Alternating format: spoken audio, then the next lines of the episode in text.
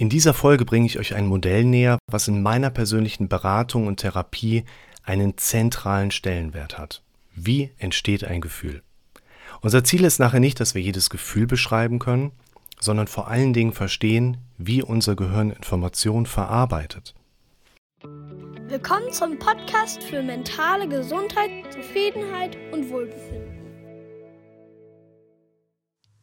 Eines der wichtigsten Modelle, welches ich zu Beginn einer Beratung mit so gut wie jedem Klienten thematisiere, betrifft die Frage, wie entsteht ein Gefühl?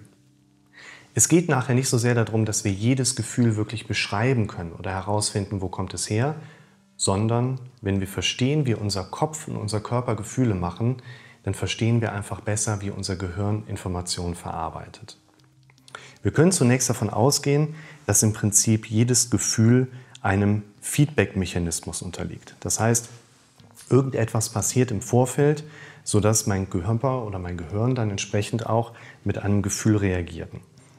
Bei den meisten Menschen ist es so, dass die drei folgenden Wahrnehmungsebenen für uns eigentlich die wichtigen Ebenen darstellen, die Gefühle beeinflussen können. Es gibt natürlich noch weitere Faktoren, die in, dem, in der Lage sind, die Gefühlswelt zu beeinflussen. Gerade bei Frauen ein bisschen mehr als bei uns Männern ist es die hormonelle Situation. Manchmal gibt es auch einfach Stresssituationen, wo wir nicht so sehr mit einem solchen Modell arbeiten. Und diese drei Aspekte, die ich dir jetzt vorstelle, die spielen halt meistens wirklich eine Rolle. Der erste Punkt, der für uns eine große Bedeutung hat, ist, dass unser Gehirn Informationen häufig visuell verarbeitet. Das heißt, wir sehen vor dem inneren Auge immer oder fast immer ein Bild von dem, woran wir gerade denken.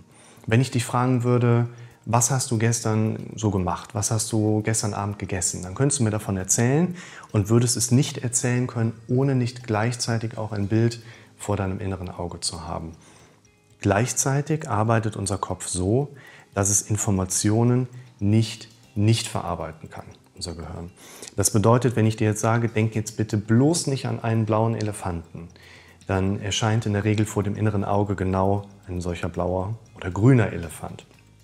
Und es ist sehr häufig so, dass wenn ich jemanden kennenlerne, der mit dem Thema Ängste zu tun hat, er kommt dann rein und sagt, ich habe in meinem Leben, in meiner Umwelt schon alles abgesucht, es gibt keinen guten Grund, warum ich so sehr mit Angst reagiere. Also muss ja irgendetwas mit meinem Kopf nicht stimmen.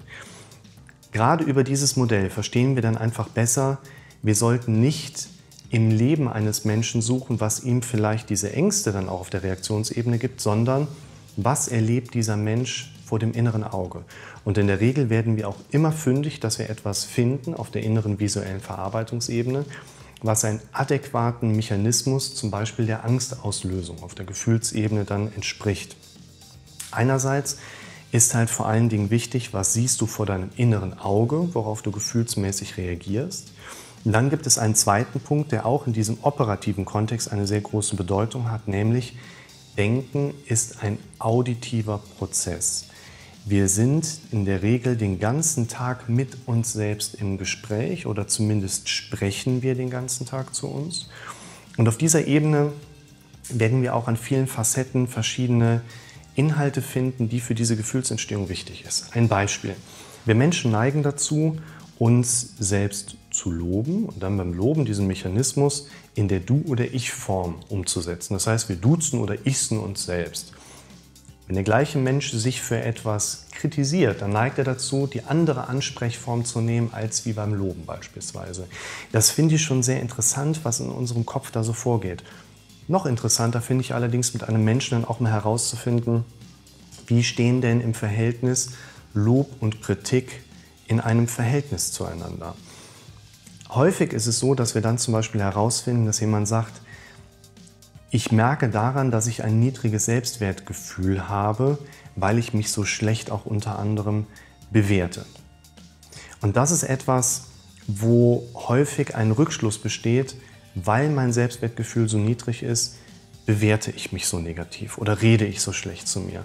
Wir werden in den meisten Situationen herausfinden, es ist genau umgekehrt, weil ein Mensch noch Strukturmuster innehat, schlecht mit sich selbst zu reden, schlägt sich das entsprechend auf die Selbstwertgefühlsebene nieder. Ein dritter Punkt, den man nicht vernachlässigen sollte, allerdings im Unterschied zu dem ersten und zweiten Punkt so ein bisschen eher eine strategische Ebene angeht. Was sehe ich vor dem inneren Auge, was spreche ich und wie spreche ich zu mir selbst, sind ja eher so operative Faktoren. Der dritte Punkt der sogenannten persönlichen Integrität ist eher ein strategischer Aspekt. Sagt dem Psychologen, jemand macht die Dinge, die er machen möchte und lässt die Dinge, die er nicht so gerne machen möchte, auch bleiben. Meistens ist aber eher wichtig, sich mit jemandem auf diesen ersten und zweiten Wahrnehmungskanal zu konzentrieren. Also nicht, was sehe ich auch von außen, was einen Menschen betrifft, sondern was nimmt das Individuum auf der inneren Verarbeitungsebene an Bildern und auditiven Wahrnehmungen entsprechend auch auf. Und das Selbstwertgefühl habe ich ja gerade definiert im Sinne von, wie wir mit uns sprechen und uns bewerten, Wert zuschreiben, resultiert daraus das Selbstwertgefühl. Jetzt gibt es ja auch den Begriff des Selbstvertrauens. Und da, Psychologe neigt ja gerne zu Skalierungsfragen auf einer Skala zwischen 0 und 10. Wie hoch schätzt du dein Selbstvertrauen ein? Da stoße ich an eine gewisse Grenze, weil ein Selbstvertrauen zwar gerne als Gefühl dargestellt wird, das aber ja nicht so sehr etwas ist, was man fühlt.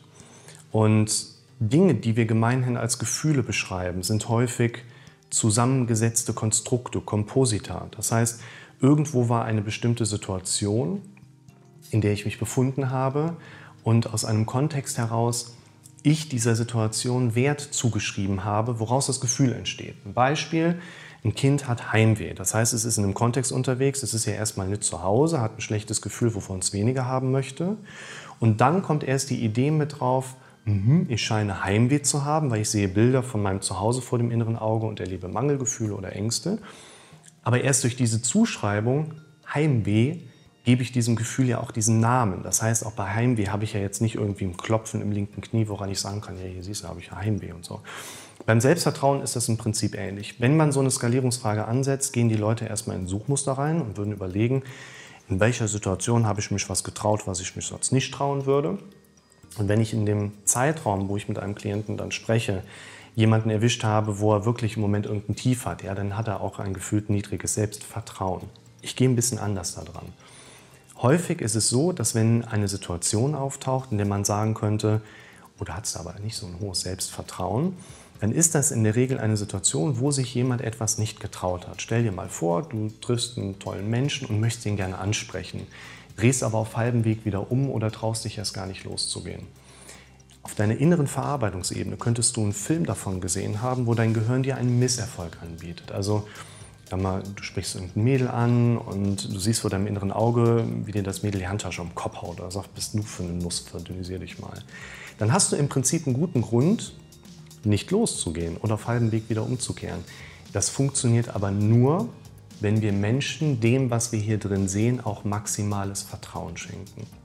Und deshalb definiere ich an vielen Punkten, als eine der vielen Möglichkeiten, das Selbstvertrauen als Vertrauensebene in die Bilder vor dem inneren Auge und auch letzten Endes in das, was ich zu mir spreche.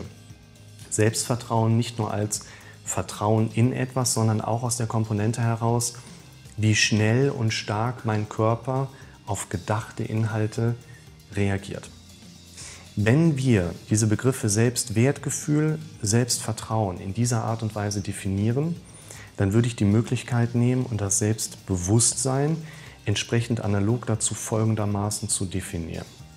Beim Selbstbewusstsein erachte ich das Ganze als ein Maß, wie bewusst ist sich jemand eigentlich, dass er in Bezug auf diese Gedanken, die er erlebt, gerade auf der inneren Verarbeitungsebene sichtbar hörbar, dass er da entweder weiterhin als passiver Zuschauer, Zuhörer wie so ein Kinofilm sich das anschaut oder aktiv wird, interaktiv wird. Das ist letzten Endes der Kern. Selbstbewusstsein, wie bewusst bist du dir schon, dass du doch denken kannst, was du willst, dass du Bilder im Kopf verändern kannst, dass du anfangen kannst, positiver mit dir und vor allen Dingen zu dir zu sprechen. Und diese Komponente ist letzten Endes auch einer der zentralen Aspekte, die ich in Therapie mit den Leuten erarbeiten möchte mehr Kontrolle, mehr Interaktionsfähigkeit beim Eingriff in die gedanklichen Muster. Also im Prinzip Anleitung zum aktiveren Denken. Wenn du an dieser Schnittstelle in deinem Leben etwas verändern möchtest, dann würde ich dir etwas empfehlen, was ich mit vielen Klienten auch mache, nämlich erstmal eine Bestandsaufnahme der problematischen Gedanken vorzunehmen. Da kann man zum Beispiel auf die Idee des sogenannten Problemregals zurückgreifen. Dazu gibt es auch ein Video, welches verlinkt ist. Man kann aber auch so einfach erstmal, immer wenn irgendwas Negatives vom Kopf her auftaucht, aufschreiben. Alles, was wichtig ist, solltest du aufschreiben. Denn wenn du etwas nicht aufschreibst, dann entscheidest du, dass es nicht wichtig ist. Aber du merkst ja bei vielen Dingen auch, dein Gehirn ist da anderer Meinung. Also alles, was du so erlebst, solltest du erstmal für dich aufschreiben und erstmal eine Basis haben.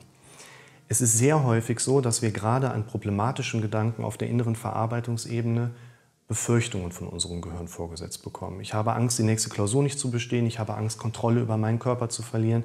Ich habe Angst, dass jemandem aus meiner Familie etwas passiert. Es ist wichtig, dass man dann zunächst einmal in die Befürchtungsebene reingeht. Das heißt, du darfst dir erstmal genaue Gedanken machen, was konkret ist eigentlich deine Befürchtung. Nicht sofort wieder wegspringen, dich um irgendwas anderes kümmern, sondern was befürchtest du eigentlich? Wovor hast du eigentlich Angst?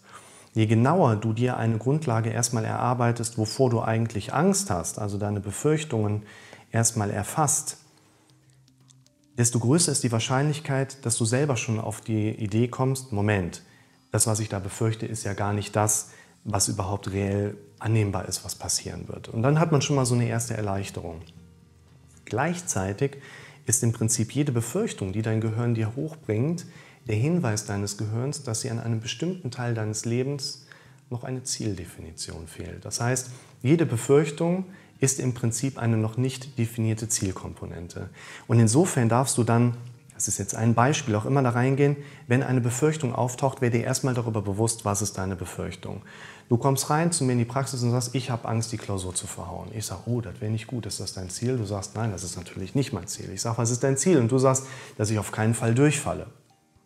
Unser Kopf kann Informationen nicht nicht verarbeiten. Wenn dein Ziel ist, nicht durch die Klausur zu fallen, dann ist das ungefähr so hilfreich, wie nicht an einen rosanen Elefanten zu denken. Du wirst automatisch das vor dem inneren Auge sehen, was du zum Beispiel auch auditiv ausgeschlossen hast.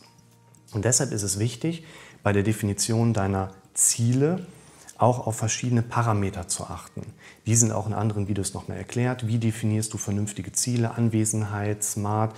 Da gibt es so ein paar sehr wenige, sehr übersichtliche Faktoren, die man beachten sollte. Um hier nochmal drauf zurückzukommen.